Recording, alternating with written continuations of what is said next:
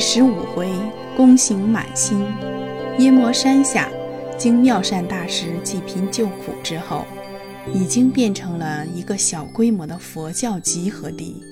妙善大师见到这样的情形，怎么能不欢喜呢？就连永莲的修行，也是一日千里的显著变化。有一天，永莲告诉妙善大师说：“昨天夜里，我在禅房打坐。”忽然进入了似梦非梦的境界，魂魄像脱离了躯壳，飘飘荡荡的向东方去了。不知走了几千几百里，看见许多颠沛流离的百姓聚集在海边，以树皮草根从基，乱草败絮遮体。我在离开的时候，告诉他们。想要寻觅人间乐土，除非到西方新民国耶摩山下的金光明寺，受佛祖的庇护，才会免掉你们的苦难。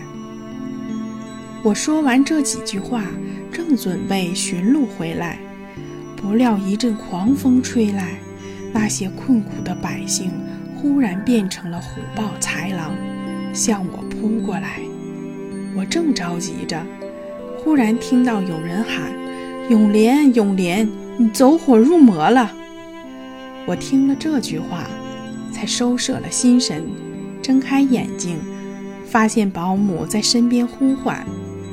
不知道这是什么预兆呀？还望大师慈悲指点永莲。妙善大师闻言，何时当胸说：“善哉，善哉，永莲呀！”看不出你修炼的这样迅速，居然能够入定了。但入定需要心智平静，无欲无念，这样外魔才不能侵扰。要是心中有一丝杂念，外魔立刻就随心而至。要是动了邪恶的念头，就会六欲之魔全来，惊扰的你不能出定。以前有许多坐禅坐成疯癫的人，就是因为这个缘故。你在入定时看到的那种情形，觉得可怜，便发慈悲心，指示他们出路，原是善念，但不该指点他们到这里来，这样就未免自私了些。这念头一生，就招了外魔。出现后来许多恐怖的景象，好险呀！要不是保姆看出你走火入魔，还出不了定呢。往后要小心，不要胡思乱想。要知道这是入道的紧要关头，失之毫厘，谬之千里呀！永莲何时谢了指教之恩？又问。平时大师说法，怎么从没有听过这些妙旨呀？不知道由此入道，还要经过什么样的过程啊？妙善大师说：“永莲啊，你有所不知，平时听我说法的人都是愚钝的人，拿这些深奥的道理讲给他们听，无异于对牛弹琴。”我对他们说法，先要指正他们的心智，心智正了，灵台自然光明。开启聪明之后，再讲入道的玄机，他们才能领悟。这是我从不讲入定的缘故。你没听说过佛祖当年也受了许多魔障苦难，才得到的吗？我们现在功行还不到。功德未积，苦难未受，要想成道，路途远着呢。可是只要心智坚定，是不会白练的。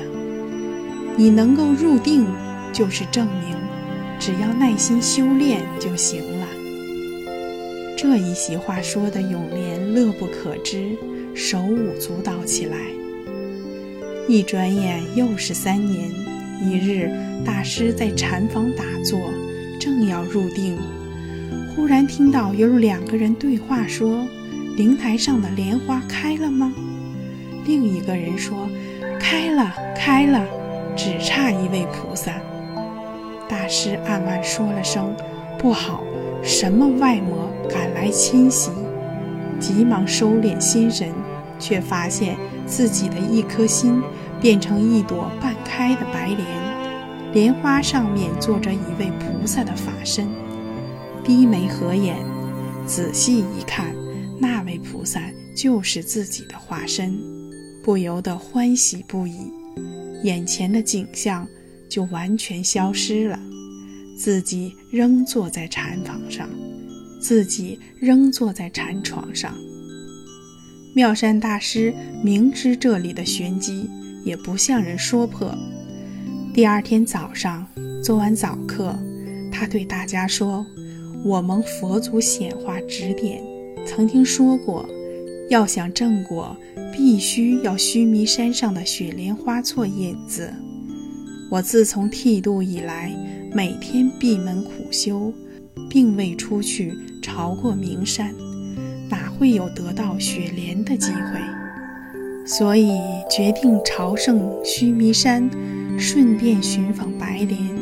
你们要好生修行，将来都有好处。